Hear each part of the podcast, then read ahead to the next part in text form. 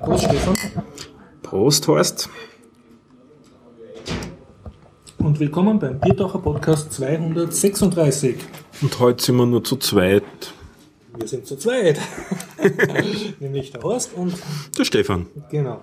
Äh, Wir befinden uns in der Zypresse, Westbahnstraße 35a, 1070 Wien. Es ist äh, Dienstag, 19.30 Uhr. Und das Ganze findet statt mit freundlicher Unterstützung von wukonic.com, der Internetagentur aus Österreich vom Jörg. Und außerdem mit freundlicher Unterstützung von unseren Flatterern, die es im Gegensatz zu mir zusammenbringen, Flutter zu benutzen. Geht's wieder? Ja, es geht, aber ich bin zu deppert, den im Bett-Button zu machen, weil die haben diese. Meine Lieblingswebseite wurde geändert, wo das draufsteht. Den müssen wir aber schon wieder zum Laufen kriegen. Ja, ja. Okay. Tja, dann kommen wir zur Themenliste. Was hast du da Schönes mitgebracht? Der Stefan packt jetzt etwas aus aus einer schwarzen Box und ich pack's nicht, es ist ein kleines dreibeiniges Stativ. Ich kann das nicht mit ansehen, dass du das Mikrofon da dauernd in der Hand hältst. Wahnsinn, du bist zu heitlich, Stefan. So, ich wurschtel jetzt das Krachknirsch. Auf das Stativ. Okay. Na, und ich habe mir für heute vorgenommen, alle Themen abzuarbeiten, die irgendwie so in den letzten Wochen angefallen sind, die ich immer wieder versprochen habe oder auch nicht versprochen habe, und aber trotzdem sich angesammelt haben. Das ist einmal über das Ghostory Plugin ein bisschen zu erzählen, ein Firefox Plugin, das einem die Tracker äh, vom Halse hält. Dann habe ich 200 Megabyte, mittlerweile sind sogar schon fast 300 auf meinem Handy gefunden. Und das wundert mich ein bisschen. Also leeren Space oder RAM. RAM? Oh. RAM. Ich, das erzähle ich dann. So wie ein Erdölforscher, ne? der, oh, ich habe Erdöl gefunden. Ja, es ist irgendwie fast so gefühlt wie ein Perpetuum mobile. Es wird immer mehr bei mir in letzter Zeit. Dann- dann Handy, Handy Alzheimer und baut ab. Das könnte auch sein. Da deuten auch gewisse Sachen drauf hin, obwohl es noch gar nicht so alt ist. Dann habe ich mir eine neue Tastatur gekauft und bin ganz begeistert davon. Es klickt wieder wie in alten Zeiten. Ich habe mir genauer angeschaut, das Modell mit dem Tintenstrahldrucker zurzeit vertickt werden.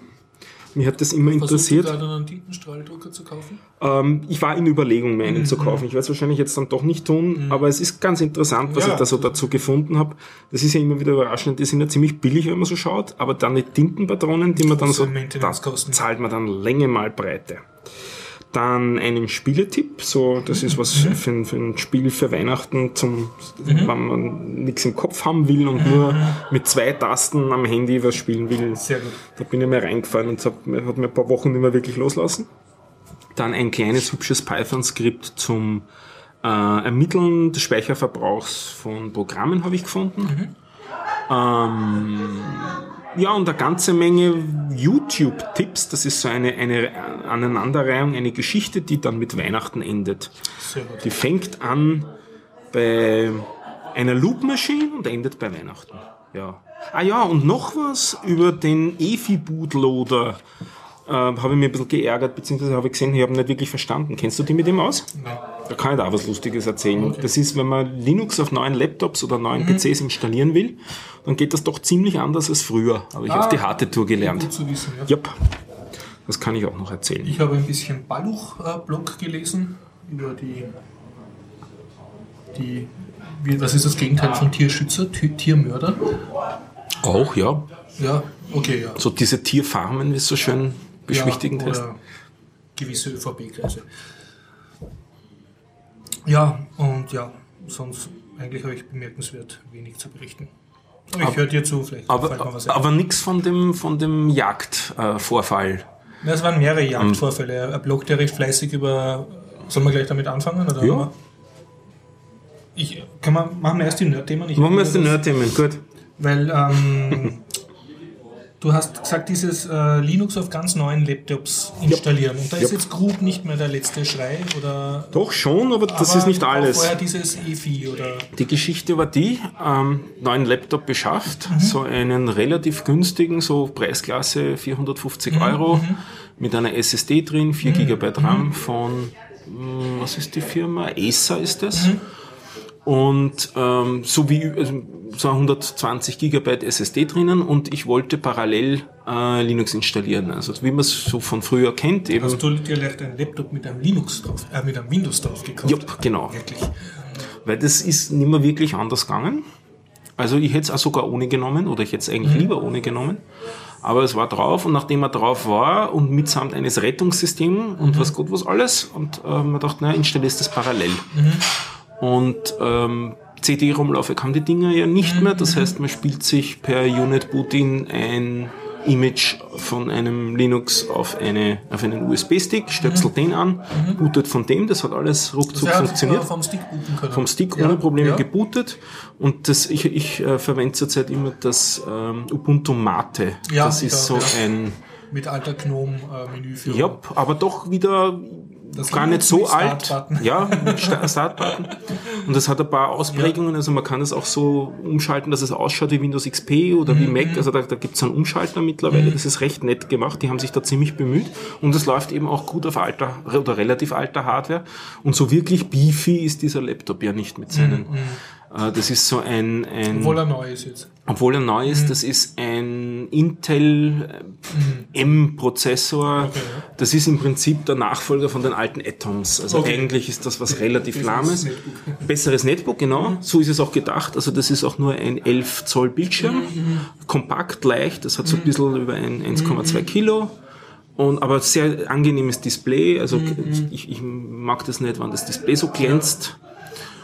Ähm, gut, also erstes, was einem natürlich dann auffällt, wenn man dann, dann installiert, also das Live-System bootet einmal Ja, super. und das hat Live-System hat ja immer so einen Knopf äh, dauerhaft installieren. Ne? Ja, genau, aber ist auch WLAN sofort gegangen, Touchpad sofort gegangen, alles sehr nett.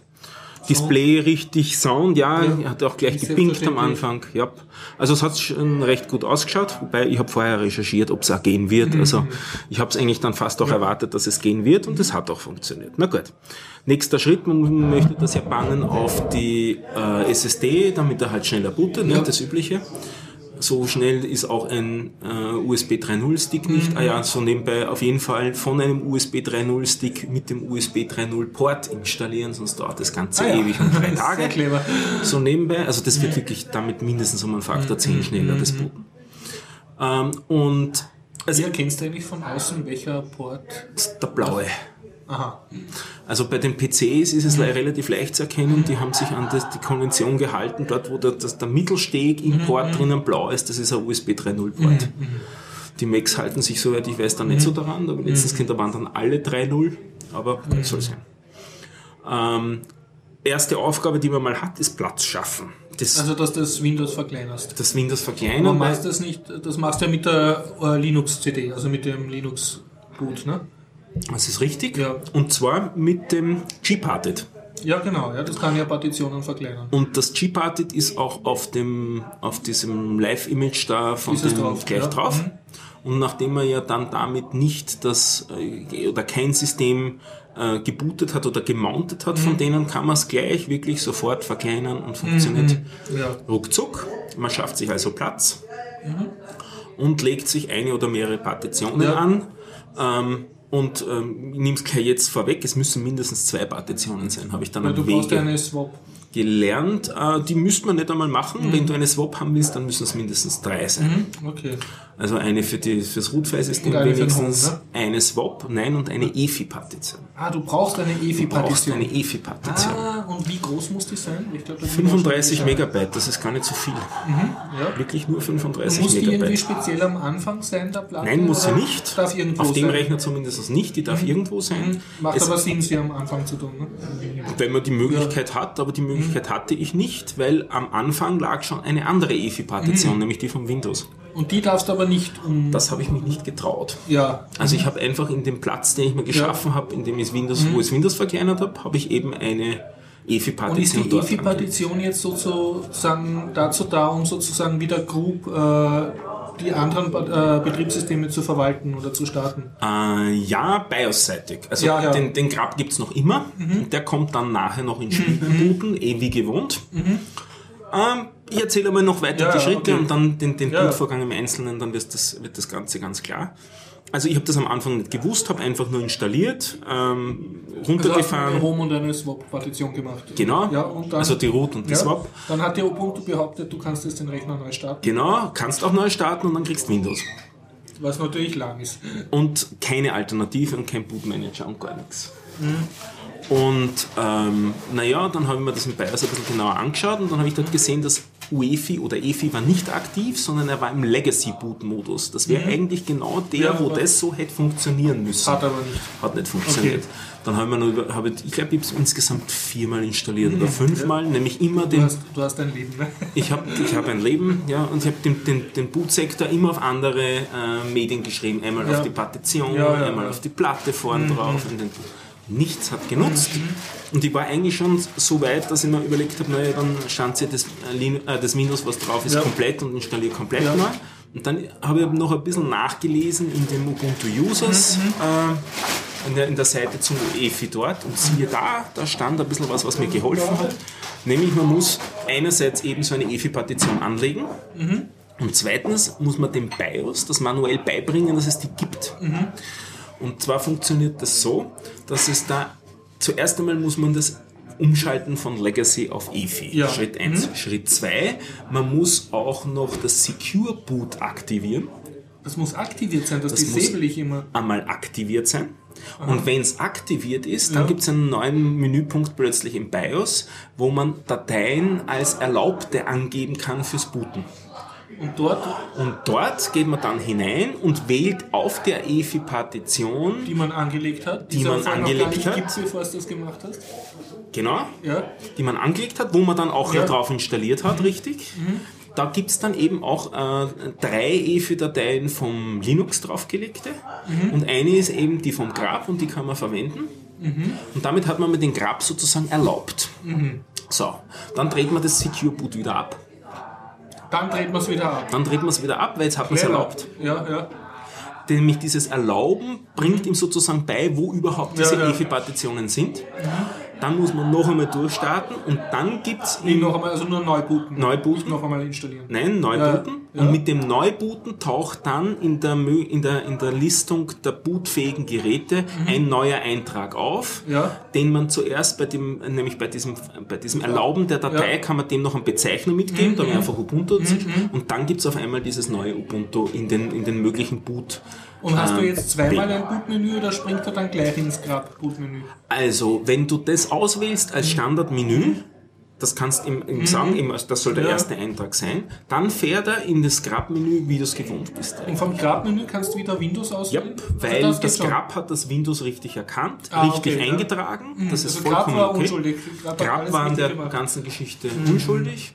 Windows im Prinzip auch, sondern man muss Also das eben ganze diese EFI ist sozusagen ein, ein Grab vor dem Grab. Das ist Ja. Ein, ein Bootmanager vor dem Grab. Also es ist das, der, der. Bootmanager im BIOS wird damit wesentlich aufgeblasen in den Optionen und kriegt eben neben den Laufwerken noch diese EFI-Partitionen als bootfähige Geräte. Und hat das EFI irgendeinen anderen Vorteil? Also kannst du jetzt irgendwie versteckte Dateien anlegen oder irgendwas Tolles machen? Mir ist eingefallen, ich, ich, mir, mir würde ein, eine Sache einfallen, die ein Vorteil wäre. Ich könnte jetzt spaßeshalber wieder sagen, die Windows äh, EFI ähm, Partition soll die Standard Boot Partition sein. Aber dann Wenn ich dann mit dem Gerät, dann kommt kein Grab mehr, so richtig. versteckst du dein Linux, Dann verstecke ich mein Linux, wenn ich durch den Zoll gehe.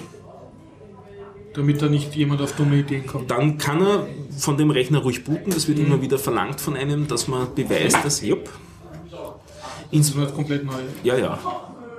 Also da, damit kein Sprengstoff drin ist oder was? Erstens das und zweitens auch die diversen äh, äh, Homeland Security und so weiter, die wollen halt schauen, was du so an Daten auf deinem Rechner hast. Und wenn du ihnen den Zugriff zu deinem Rechner verwehrst, lassen sie dich auch nicht, üblicherweise nicht einreisen. So. Also nicht nur den Rechner nicht einlesen, sondern gleich du bist dann auf der no Genau, dann, dann darfst du wieder zurück. Und auf die Art und Weise kannst du sozusagen die, die Linux-Partitionen äh, verstecken, ja. weil das Windows wird sie dir nicht anzeigen. Nicht? Und so damit- gescheit, dass er selber ins BIOS geht und dort herum tut, dürfte der Zolltyp nicht sein. dann müsste er das Secure-Kennwort, das Secure-Boot-Kennwort wissen, dass du ihm dann vielleicht. Du sagst einfach, das weißt du selber nicht. Weißt, Ja, weil du kennst dich mit dem Ja, überhaupt nicht aus. Ja. Also ich glaube, da kämest du Das heißt, das, das ist richtig eine Berechtigung für Windows. Ja, das wäre eine Berechtigung für Windows, das Vorgaukeln, dass es kein Linux gibt. Ja, weil vielleicht machst du dich ja schon verdächtig, wenn du einen Linux-Rechner hast, dann bist du ja schon.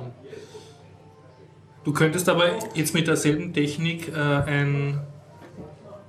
Kannst du auf dem. Lass uns das weiterspinnen. Ich möchte jetzt für den Zollbeamten ein Linux haben, wo nichts drauf ist. Ein Zöllner Anschau Linux. Jupp.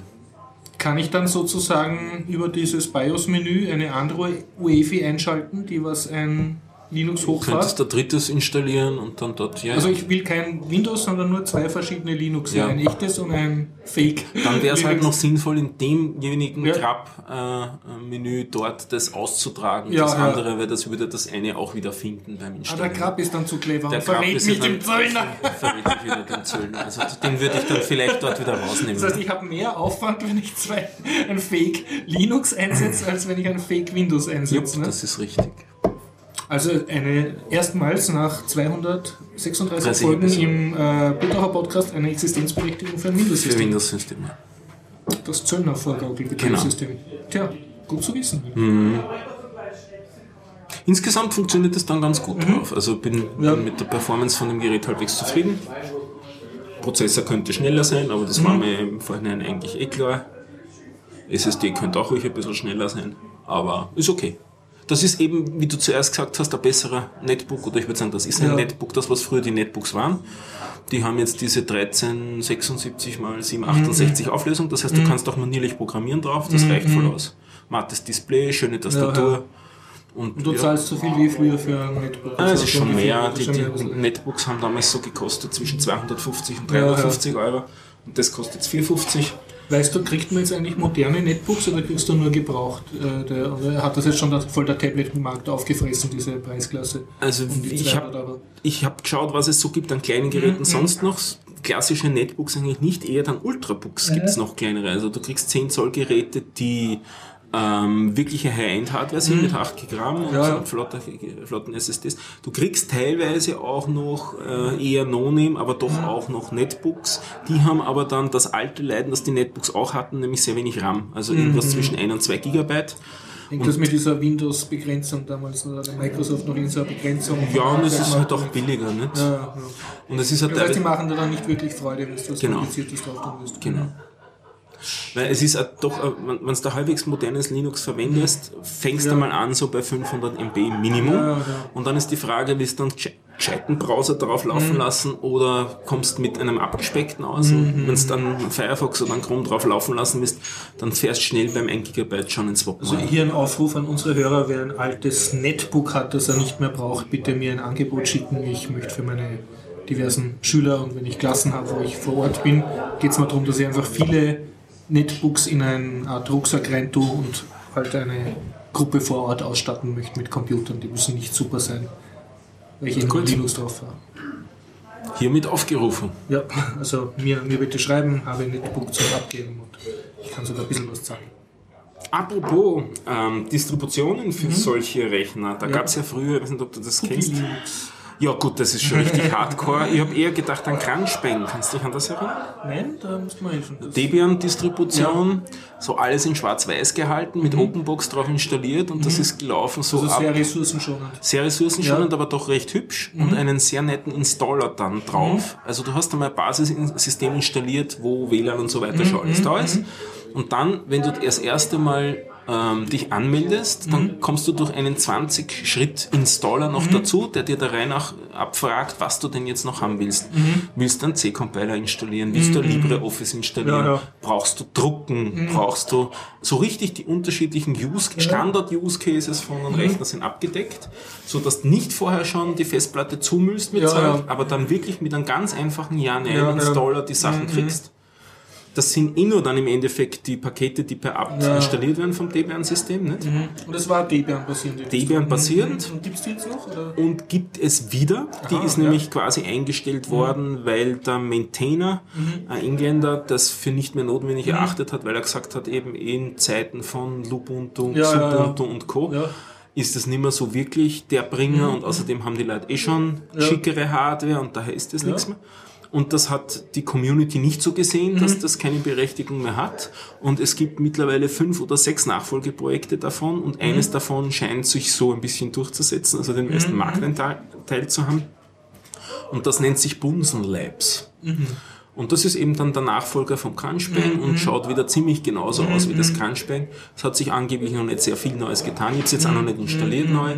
Aber man hat wieder Also es gibt ein Low-End, Low, also ein Debian für, für customizable Low-End Ja, aber, aber trotzdem bedienbar. Ja, also ja, es ist gut, eben nicht gedacht, dass man da der, der High-End-Skripter ist, Ja, ja. sondern dass man sich durch ein paar Ja-Nein-Abfragen Ja, super. sein. System hinkriegen kann, auch auf alter Hardware eben. Das ist ideal, um ein Familienmitglied, äh, ein, ein altes Ja, Hardware- oder wie du zuerst gesagt hast, so Netbooks, nicht? die haben nicht viel RAM.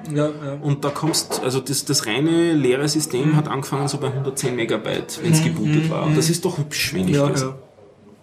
ja, coole Sache, weil ich mal, gut, dass du das sagst, weil ich habe jetzt eh beschlossen, einmal meine, ich habe noch vier Netbooks äh, zu Hause Ja. und wollte ich mal wieder drüber installieren. Ja. Und du kriegst damit ein aktuelles Debian, ne? Ja. mit einem aktuellen Kern und, und das passt. Also du bist sicher unterwegs und die Sache hat, hat Hand und Fuß. Jo, das war's zu dem IFI. Noch was Nerdiges? Ja, ja, machen wir die Thema zuerst. Na dann tippen. Tippen. Du hast eine Tastatur gekauft. Tastatur gekauft, ich habe Geld, Geld versenkt und habe mir eine, ein Cherry MX3 Keyboard gekauft. Ich weiß nicht, wann du Computern gelernt hast, auch vielleicht in der Schule auf so alten Tastaturen, die noch so richtig geklackert Klack haben. Klack, ja, Ja. mit so tollen Lichtern, ja. Damals war Die das IBM-Tastaturen mit Ja, der harten Federung. genau. Die finde ich waren geil. ganz genau. Und Ja. die gibt's jetzt quasi wieder. Gibt's, ja, sehr gut. Also diese, diese, diese klackernden Mhm. Schalter sind Mikroschalter. Da ist der Haupthersteller zurzeit Cherry. Und die gibt's hauptsächlich für Gamer. Weil, Weil das, die das wollen. weil die das wollen, weil die super zuverlässig sind, diese Tastaturen Mhm. Ja. und Millionen von Tasten Nicht bei. Counter-Strike Ja. niedergemacht werden, weil die Taste ein bisschen schwammig ist. Ja, sondern auch weil sie sehr schnell ist und es Mhm. gibt unterschiedliche Farben von diesen Mikroschaltern, die dann unterschiedlichem Ansprechverhalten Mhm. entsprechen, also wie sehr du reinhauen musst und wie laut es klackert und Mhm. so weiter. Und ich habe mir die mit den blauen Schaltern Mhm. gekauft. Das ist so das gefühlt so das am ehesten an den, an den alten dran, Mhm. was ich so gelesen habe. Und es fühlt sich auch wirklich wieder so an wie die, die alten was, was Tastaturen. für Tastatur? Also das ist keine Gaming-Tastatur, Ja. das Cherry, das ist so eine richtige Office-Tastatur, so ganz normales Ja, ja. Tastaturlayout, da geht's so los bei 60 Euro zurzeit. Bei den Gaming-Tastaturen, da sind wir dann schnell auch bei 200. Je nachdem, ob die dann hintergrundbeleuchtet sein Wobei ich sollen, bei mit Gaming immer so, so ein bisschen das, den Verdacht nicht loswerden, dass die, die wirkliche Hardware, die drinsteckt, in keinster Weise den Preistag rechtfertigt, sondern dass da einfach so eine gewisse, äh, weil Gamer wollen prinzipiell das Beste und so Ja. und sind auch bereit dafür Geld auszugeben und deshalb gibt's halt Gamer-Hardware. Also die, die Cherry-Switches haben eben Ja. ihren Preis, das ist das eine. Und teilweise erklärt sich der Preis schon alleine darüber, was sie verbauen an Leuchtdioden in diesen... weil die einfach funkelt, oder? Weil die funkelt, also kannst dann so... so Kannst im Dunkeln spielen, findest die Tasten. Yep. Das, ist, das ist schon und auch so Neonfarbeneffekte, Regenbogenfarbeneffekte und Animationen praktisch ein eingebautes Moodlight. Yep. Und teilweise haben sie einen USB-Hub eingebaut und Makrorekorder. Mhm, Ah, okay, und für die Tastenschrift. Yep. Ich meine, letztens erst ein Bekannter erzählt, hat sich immer so gewundert, Mhm. hat äh, Kinder zu Hause und die haben ganz klares Limit, wann sie am Computer arbeiten dürfen, Mhm. also spielen dürfen am Abend und wie lange nicht mehr. Mhm. Und ähm, das war eben auch am Router, ähm, am Router konfiguriert Mhm. alles und so. Und es war dann seltsam, wenn sie dann geschaut haben, erstens einmal waren die Kinder viel länger ruhig und beschäftigt. Aber doch ja, sehr verdächtig, ja. Und irgendwie war das alles sehr verdächtig und dann sind sie draufgekommen, ja, der Junior hat das Kennwort von der Mami mitgeschnitten, wo sie es einmal eingegeben hat auf der Tastatur mit Makrorekorder von der Tastatur. Tja, Ja, also so das geht's, wenn man die so Kinder überwachen will. Ganz genau. Zurück dann wird man dann selber gelingt von ihnen. Ja. Aber meine, immerhin hat- haben bewiesen gewisse Intelligenz, ja. die sagen uns okay. Passt, ja. Ja. Noch ein Hardware-Thema hätte ich. Ähm, Entschuldigung, ich muss kurz einflechten. Äh, es gab auf äh, opensource.com so einen Thread, äh, wo auf einen Reddit-Thread ver verwiesen wurde zum Thema Kinder und ihre Eltern. Äh, Hilfe, meine Eltern verbieten mir Linux zu installieren. In so 16-Jähriger auf Reddit. und, äh, und sie erlauben es nur, wenn ich darauf einen Windows-Virenscanner laufen Ja, lasse, weil ja. es ist, also, hast du es mitgekriegt? Oder? Nein, Ja, ist, also- das passt. ja, und Ja, Äh, OpenSource.com hat dann daraus einen offenen Brief an die Eltern gemacht und erlaubt doch euren Kindern ein alternatives Betriebssystem. ja wäre schön. Das ist so, so ein Henne-Ei-Problem halt bei uns auch in Mhm. den Schulen. Nicht? Also die, Ja, woher soll es kommen? Woher soll es kommen? Ne? Können wir auch mal drüber reden, über das Thema mit den Schulen. Ich habe noch ein Hardware-Thema. Ja. Mir ist ein Drucker eingegangen. Ich habe ein bisschen recherchiert, was denn ein neuer kostet. Also, Mich ja. hat das interessiert, so diese Also Tintenstrahl. so ein Tintenstrahler, so ein All-in-One-Gerät. So ein All-in-One-Gerät. Genau. Und Wobei Fax braucht man es eh immer weniger. Ja, Fax brauche ich auch nicht. Mir geht es darum, ich wollte dann einen Scanner haben, so einen Einzelblatt, automatischen Einzelblatt-Scanner, der halt, wenn du dann Stoß reinlegst, da rein nach die rein Ja, sehr gut, ja. dass man nicht jede Seite einzeln. Dann halbwegs gutes Druckbild, halbwegs schnell, er sollte eine Netzwerkschnittstelle Ja, haben und ja. so weiter. Hab so zum Recherchieren angefangen. Und? Und die Dinger gibt's zu schockierend niedrigen Preisen, auch also aufgefallen, ja. 30 Euro aufwärts und so. 30 30. für All-in-One. Für All-in-One, ja. Nämlich genau das Nachfolgemodell von dem Drucker, den ich zu Hause stehen habe. Das ist also ein HP 1510 Okay, oder sowas. Und da das Nachfolgemodell, der hat damals kostet 100 Euro, was ich damals für Billigkeiten habe. Und du wolltest separate Farbtanks, oder? Ähm, ich wollte ich wollte Ja, halt überhaupt, nicht so ja, ja. extremes Verhältnis haben und ich wollte vor allem schauen, was es so alles gibt. Die HD ist ja von den, von den meisten eh ungefähr gleichwertig. Also wenn du wirklich nichts ausgibst dafür diese 30 Ja. Euro Drucker, ich habe mir sowas, sowas dann auch in die Hand genommen und angegriffen, das ist halt auch wirklich Plastik Ja, ja, und so. Das wird halt dann auch hindisch schienen und so, ne? da darf man sich auch nicht wundern. Aber es war ganz nett zu sehen. Mich hat wirklich das Preismodell dahinter interessiert, wie ist das eigentlich kalkuliert. Und da ist ein sehr hübsches Beispiel die Firma Epson. Ja. Von der Firma Epson kriegt man nämlich Drucker. diese Drucker immer in zwei Bauvarianten. Das eine ist die normale Bauvariante und das andere ist die Eco-Tank. Also du kriegst den gleichen Drucker mit dem Feature, dass er nicht diese einzelnen Tintenpatronen hat, die du da Sondern reinfrimmelst, so Flaschallen, ne? sondern der hat außen ganze Druckertanks, Ja, die du über ja. Flaschen nachfüllen kannst.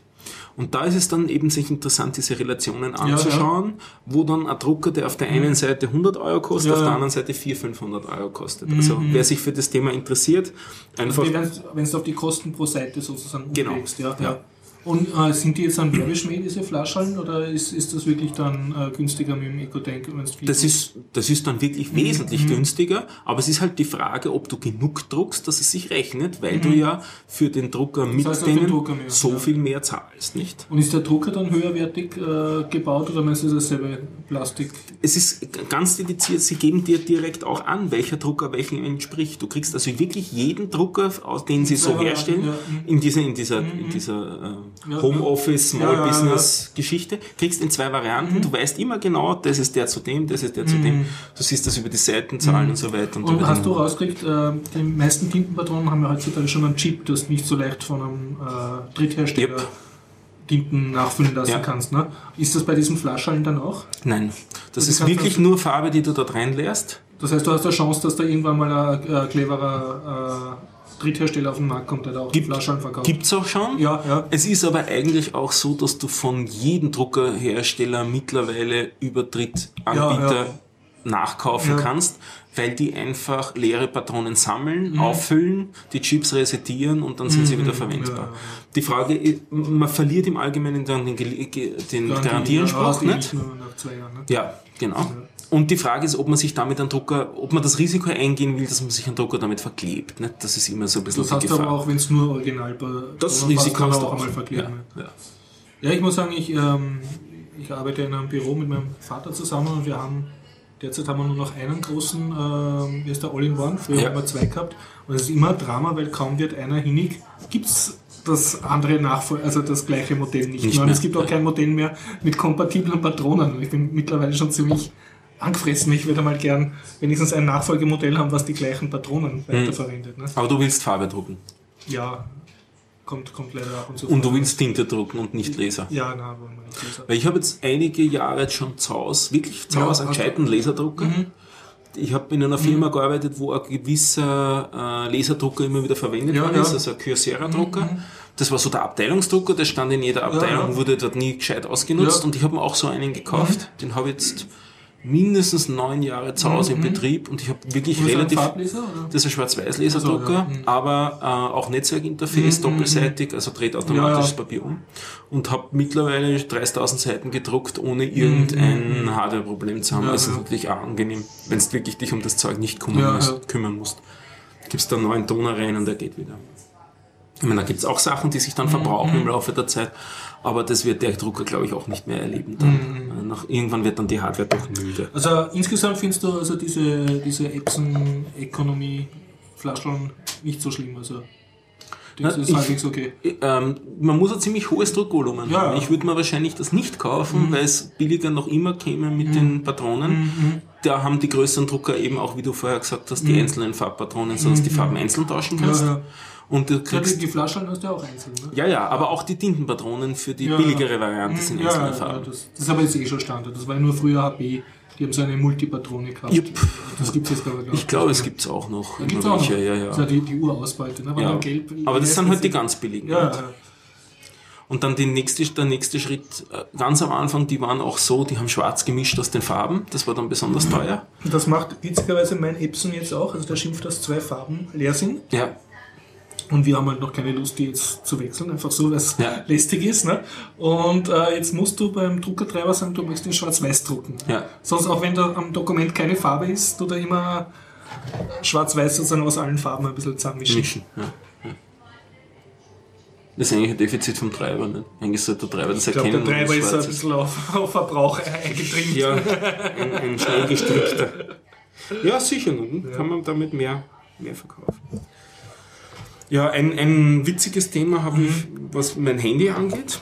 Das habe ich, glaube ich, eh schon mal ge ge angekündigt, aber nie dann wirklich drüber geredet. Ich habe den seltsamen Effekt, dass das, RAM, das auf meinem Handy Angezeigt ist wird. und, und als frei angezeigt Ja. wird, immer mehr wird. Tja. So im Schnitt sind das jetzt 50 Megabyte in der Woche.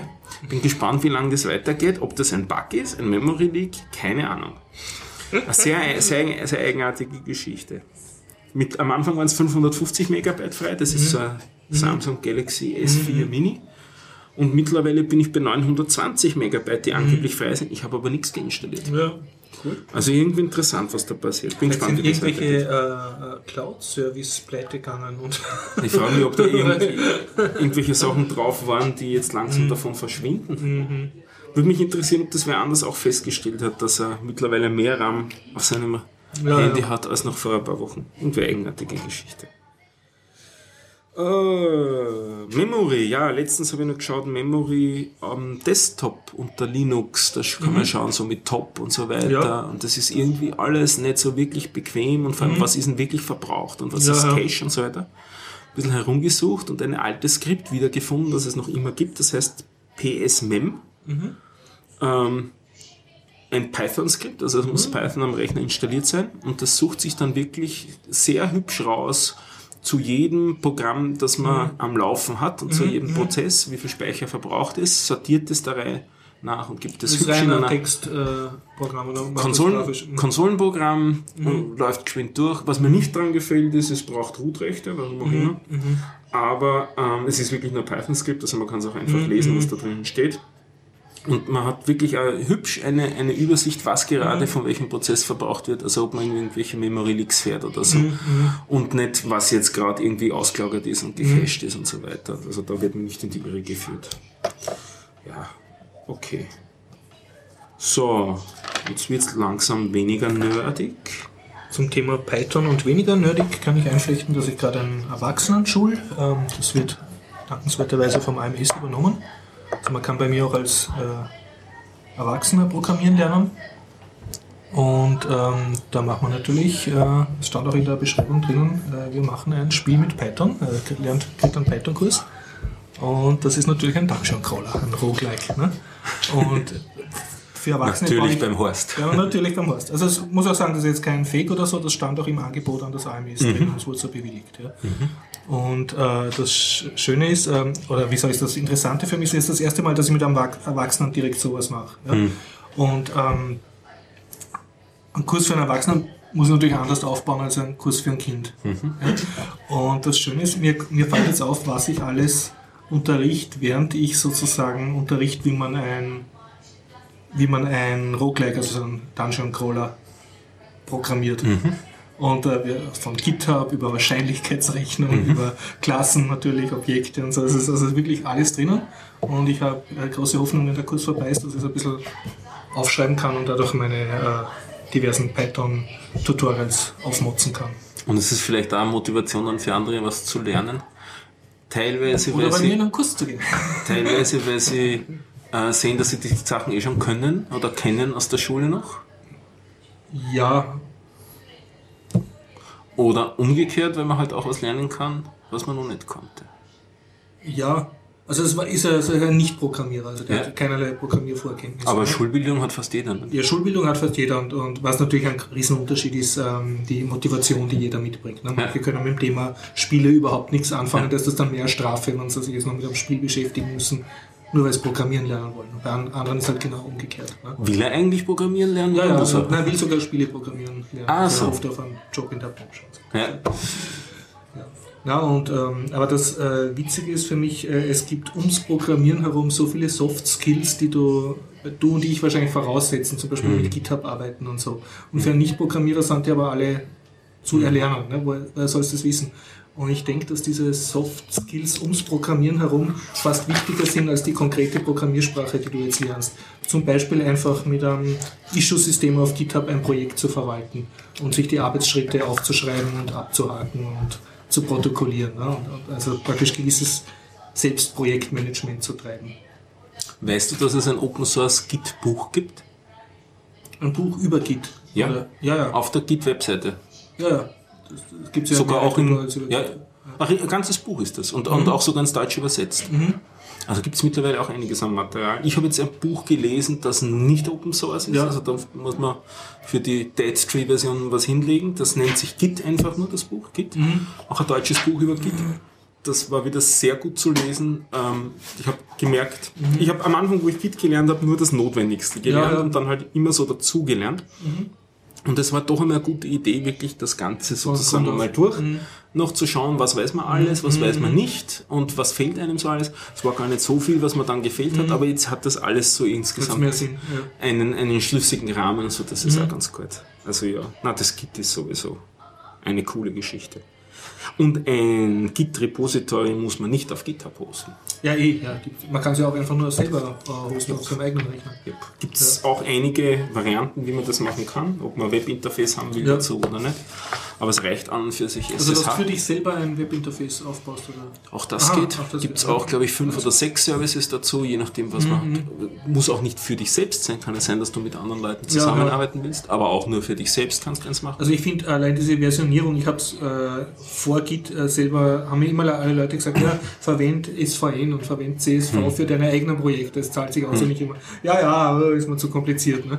Und es zahlt sich aber enorm aus. Hm. Absolut. Weil allein wenn du einen Python-File hast, der File hast, der main.py hast Ja. und sich jetzt stündlich ändert, weil du halt wie dran rumprogrammierst, willst du die Versionen haben von dem. Ja. Du willst ja nicht main 1.py und main 2.py nennen, weil dann die ganzen anderen Files nicht mehr funktionieren. Und auch für deine Kurse super Geschichte. Ne? Du könntest unterschiedliche Stadien eines Programms damit Ja, dokumentiert das haben und dann kann ja man immer derzeit. Ne? vergleichen. Das ist speziell gut, wenn du im Nachhinein dann versuchst, ein Tutorial draus zu schreiben. Ne? Und wenn wer einmal gefehlt hat, dann kann er sich halt das von der nächsten Stunde noch dazu holen. Ja. Ja, theoretisch. Ja, merchen, nicht? Kann man ja, dann ja, gleich merchen. Das Merchen ist nicht das Problem. Ja.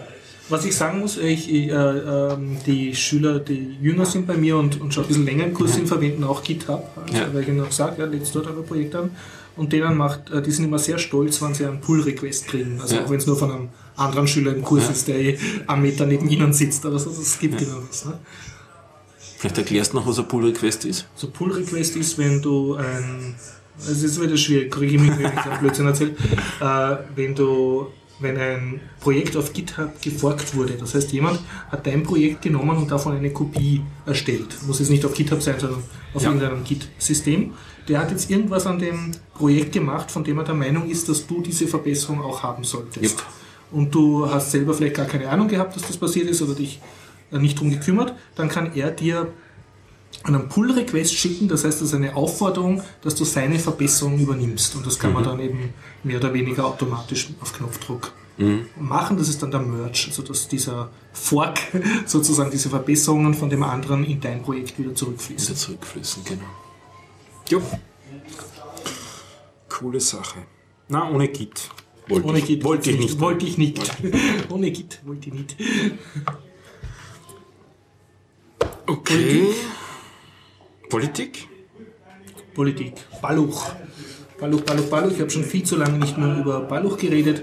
Ähm, Martin Balluch, Ex-Staatsfeind Nummer 1 in Österreich und immer noch aktiver Tierschützer, hat einen sehr interessanten Blog, den ich sehr empfehlen kann, auch Leuten, die Fleisch essen wie ich und, jetzt nicht äh, super äh, Veganer sind, sondern einfach sich politisch interessieren. Und er ist halt sehr aktiver Tierschützer, äh, ist auch lang genug im Gefängnis gesessen dafür. Und was er macht, er hat sozusagen eine, eine Feindschaft äh, zu dem E-Graf, wie heißt der, Mensdorf, Mensdorf der jetzt gerade äh, ja. irgendwas anderem verurteilt worden ist. Und äh, was er macht, ist Jagdbeobachtungen. Das heißt, er geht, wenn eine Jagd stattfindet, äh, geht er auf den öffentlichen Bereich, auf Straßen, wo man noch sein darf, also außerhalb des abgesperrten Jagdgebiets und beobachtet einfach nur und fotografiert. Und das bringt die Jäger extrem auf die Palme. Und äh, in seinem Blog steht, er wurde da auch beschossen, also die haben ein Gewehr auf. Weil es halt auch Vorschriften gibt, was man auf einer Ma- Jagd machen darf und was nicht. Ja, aber er hält sich an die Fortschritte. Ja, ja. Er geht nicht ins Jagdgebiet rein, so blöd ist er nicht. Nein, es geht ihm darum zu kontrollieren, Ja, ob die Vor Vorschriften und, und da eingehalten gibt es werden. eben diverse, ähm, diverse, ja, sagen wir, sagen wir halt, ja, diverse Rechtsbrüche, sagen wir es jetzt so, ja, Ja, oder Verordnungs. Eine Geschichte, die ziemlich creepy Mhm. war, findet man auf einem Video auf seinem Blog in einem Artikel verlinkt. Man, man ist Beobachter aus der Kameraperspektive. Die Kamera hat eine Frau über ihren Kopf gehalten Mhm. die ganze Zeit und die ganze Zeit in die gleiche Richtung. Zu, ähm, auch von einem Feldweg auf eine Straße, wo Mhm. ein Geländewagen gestanden ist. Und von diesem Geländewagen kommt ein Mensch auf einen zu, der eine Flasche in der Hand hält. Und der Mensch schaut seltsam aus. Wenn man näher kommt, sieht man, dass der eine Maske aufgesetzt hat, nämlich eine Martin Balluch-Maske. Und wo er dann ganz nah ist, murmelt er etwas Merkwürdiges, schraubt die Flasche auf und er gießt den Inhalt über einen selbst drüber. Also über die Frau, die die Über die Kamera Frau, die gerade die Kamera die ganze Zeit hält. Und man weiß nicht genau, was es für Flüssigkeit Mhm. war. Es war auf jeden Fall was, was die Haut gereizt hat. Mhm. Und auf Nachfrage dann beim Herrn Menstoff Poli hat er gesagt, er kann ausschließen, dass es sowas gegeben hat. Das Mhm. Video scheint was anderes darzustellen. Ja, und also, da, äh, ja, Das Video werden wir verlinken, einfach nur, den ja, Artikel. einfach nur seinen Blog lesen. Also Ja. was ich extrem interessant gefunden habe, ist, äh, abgesehen davon, dass meine Vorurteile halt bestätigt über gewisse Parteien und, und, und deren ihre Anhänger, ähm, ist es, ähm, dass er immer wieder auch mit Jägern diskutiert und, und äh, auch Zuschriften kriegt von Jägern, natürlich sehr viele Hasspostings und so, aber eben auch, äh, wie er auf seiner Homepage auch schreibt, er kriegt auch Zuschriften von Jägern, die äh, selber darunter leiden, wie, wie sozusagen gewisse Bonzen oder gewisse Jagdpächter halt äh, das Jagdrecht handhaben oder das Jagdwesen handhaben und die mit denen nicht in, also die halt andere Ansichten haben. Sind zwar Jäger, aber Da- haben ja tierschutzfreundlichere Ansichten, kannst du mal so formuliert. Ja, da geht es ja auch nicht so sehr um Jagd, äh, um des, des Hegens willen. Nicht? Der Jäger ist ja ein Heger des, des Wildes, sondern da geht es halt über weite Strecken halt um politische Klicken, die sich da treffen. Eigentlich etwas, was, was uns äh, auch sehr betrifft. Es geht darum, ähm, wer darf wo sein. Ne? Wer, wie öffentlich ist ein öffentliches Grundstück? Auch das, ja. also ganz, ganz konkret. Also wo darf ich mich aufhalten? Welche Bewaffneten dürfen in Österreich herumlaufen und mich von der Straße verjagen? Und Hm. Das sind halt Jäger. Und mit welchen Leuten stecken die dann wieder unter Decke? Unter der Decke. Wie kann es sein, dass der Landeshauptmann dann der Chef vom Jagdverband ist und illegale Jagdkarte betreibt und lauter so Zeug halt. Aber mh, äh, das Interessante am Balluch-Blog war, ähm, dass er halt geschrieben hat von Jägern, die ihn jetzt halt nicht voll unterstützen, aber zumindest teilweise. Ne? Und dass er da auch sagt, also es leiden viele Jäger darunter halt mit gewissen Jägern in einen Topf geworfen zu werden, weil die halt sind jetzt keine Veganer als Jäger und, und äh, sind auch für die Jagd, aber haben halt äh, trotzdem modernere Ansichten als gewisse Ultratraditionalisten, die am liebsten der Monarchie leben wollen. Und einfach Balluchblog lesen. Also sehr, mhm. sehr empfehlenswert und leider, auch, ich finde es äh, leider, muss ich sagen, sehr aufklärerisch darüber, wie Österreich funktioniert. Mhm. Also glaubst du wirklich, wir leben noch unter Metern. Naja, als Stadtmensch habe leicht reden. Ähm, Tracking.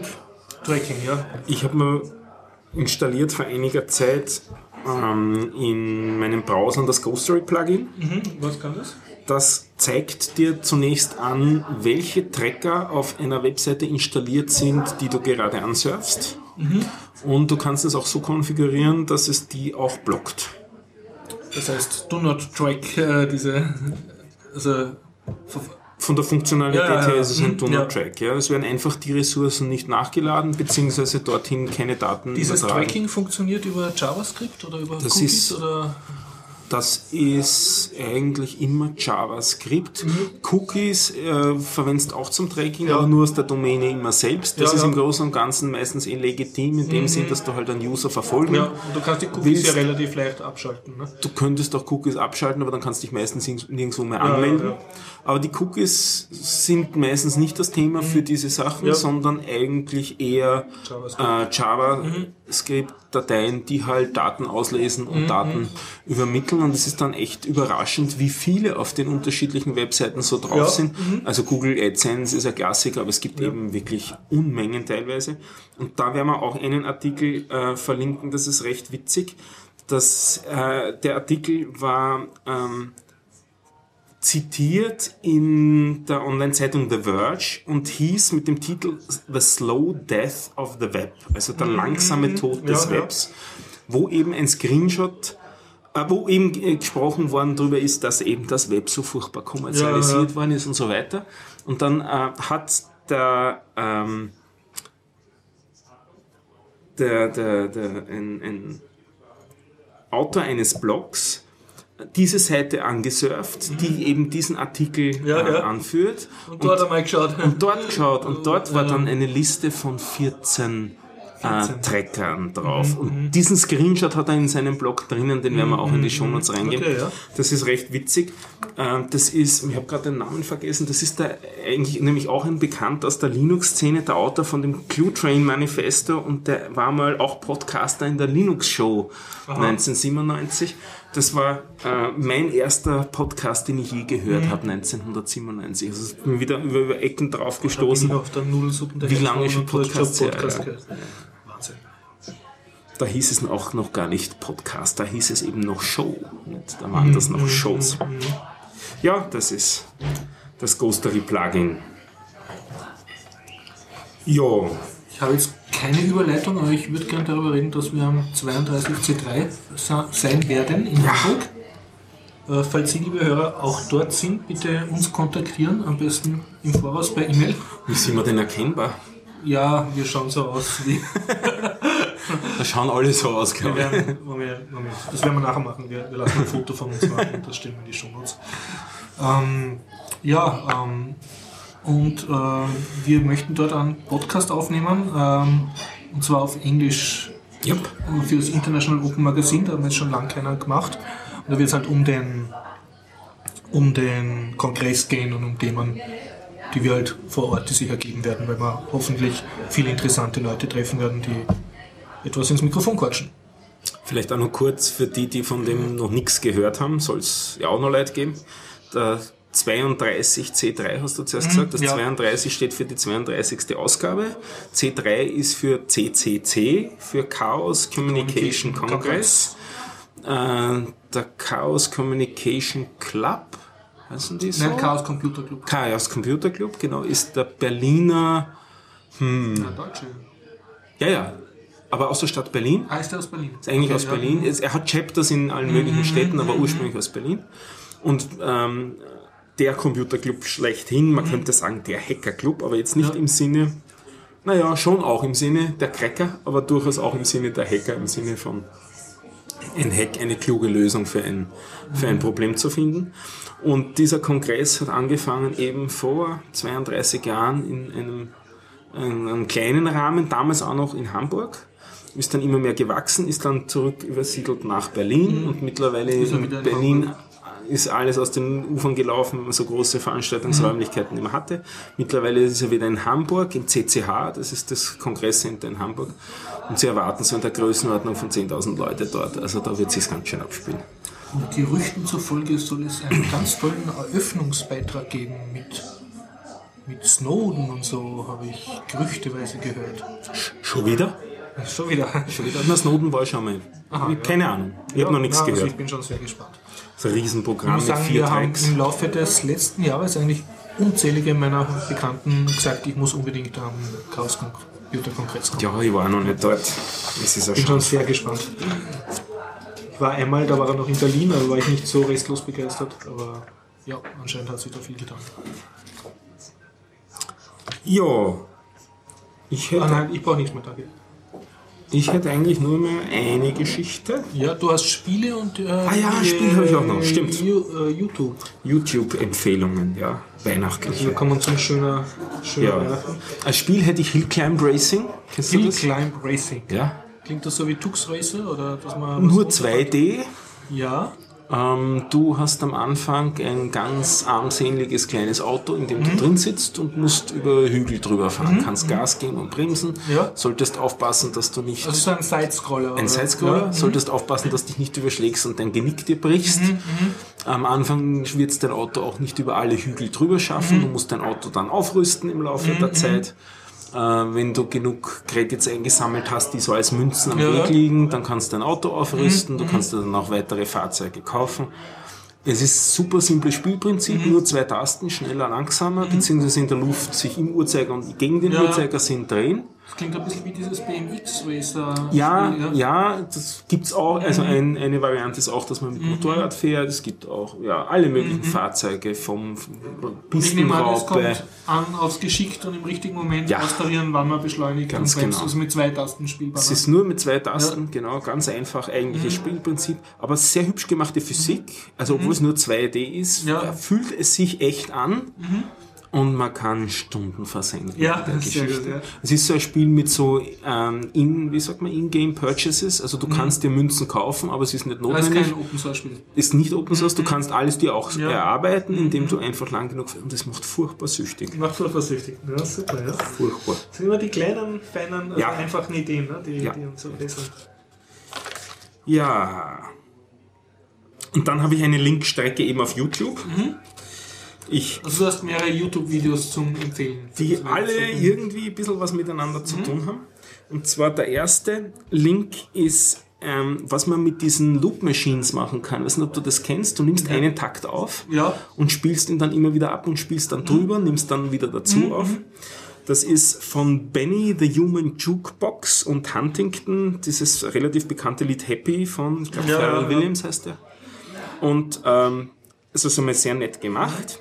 Wobei der Benny the Human Jukebox stammt eigentlich von Axis of Awesome. Ich weiß nicht, ob du die kennst. Sind Jawohl, sagen wir ein bisschen was. Australier, ziemlich Mhm, schräge Band und das bekannteste Lied von ihnen heißt The Four Chord Song, wo sie in einem Lied, das nur aus vier Akkorden Mhm. äh, besteht, 30 Lieder einpacken. Bekannte Sachen, bekannte Songs einpacken, die alle genau das gleiche Akkordschema Mhm. Ja, haben. ja.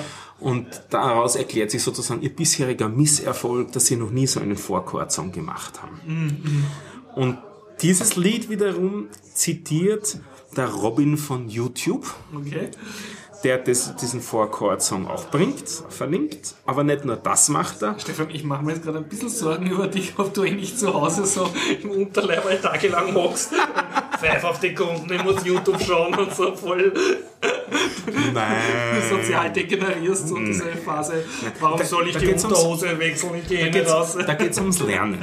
Okay. Das erste, das mit dem Loop, das ist schon ein bisschen Musiktheorie. Der ja, ja. Four-Chord-Song, reine Musiktheorie. Das nächste ist auch Musiktheorie, das ist Autotune. Kennst du Autotune? Nein, klär mich auf. Wird Zeit, dass du dir das besorgst. Was tut Autotune? Du singst, was du willst. Und es kommt schön raus. Und es kommt schön raus sozusagen, oder es kommt gerade gerichtet raus auf eine das ist ja Melodie. die urmusikalische Entmündigung. Yep. Und der Robin von YouTube beweist, was man damit machen kann, indem er zuerst ein Lied einsingt, indem Ja. er immer den gleichen Ton singt und dann eine Melodie drüber legt, sodass das wirklich nachher dann klar klingt nach dieser Melodie, also absolut richtig, wobei es klingt sehr komisch, weil es eben so leichte Computerverzerrungen dabei sind.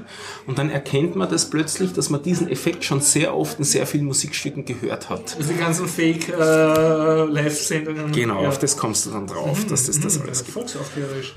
Volksaufklärerisch. Und der letzte Tipp zum Robin von YouTube ist, dass der hat auch ein Lied eingespielt, auch auf seinem YouTube-Kanal. Das heißt äh, Stille Nacht. Heißt das Stille Nacht? Ja. Und dieses Lied ist eigentlich von Norbert und den Feiglingen. Äh, ist auch, kennt auch kaum wer, eine deutsche Insider-Band, aber wen mehr Leute kennen, und da kommt auch der Link dann äh, rein, ist vom Bodo Wartke, der hat das auch aufgenommen. Es ist, der Bodo Wartke ist ein deutscher Liedermacher, den ich auch nur sehr empfehlen kann. Ähm, als Teaser mit dem Stille Nacht zu beginnen, wo er erzählt, wie seine, seine übliche, friedvolle Weihnachtsnacht damit endet, dass er fast seinen Vater umbringt. Aber wirklich sehr unterhaltsam und es gibt von ihm unheimlich viele gute Sachen. Also das ist wirklich ein toller deutscher Liedermacher. Okay, ich schau eh, ob wir eh aufnehmen. Nehmen wir. nehmen. Hat mich jetzt ein bisschen gerissen. 55 Minuten. Und das ist mein, meine Art und Weise zu sagen, schöne Weihnachten. Also du schenkst sozusagen deine YouTube-Beobachtung. Ich schenke meine YouTube-Beobachtung. Und den Bodo Wartke, den lege ich allen ans Herz. Der ist wirklich gut. Also seine neue Freundin muss man einfach gehört haben. Okay. ja, ähm, dann würde ich sagen, ich habe nicht viel zu sagen, außer schöne Weihnachten. Schöne Weihnachten. Ich hoffe, wir sehen uns am 32C3 noch heuer. Jupp. Und sonst hören Sie uns alle wieder, wie gewohnt, äh, wahrscheinlich am 7. Jänner um die Gegend herum. Und nachdem der Gregor halt nicht da ist, muss ich sagen, bis denn. Gut. Also nächster traditioneller Biertaucher Podcast äh, ab 7. Jänner Dienstag wieder um 19.30 Uhr in der Zypresse. Genau. In der Westbahnstraße. 35 So ist es. Okay. Weihnachten. Und guten Rutsch.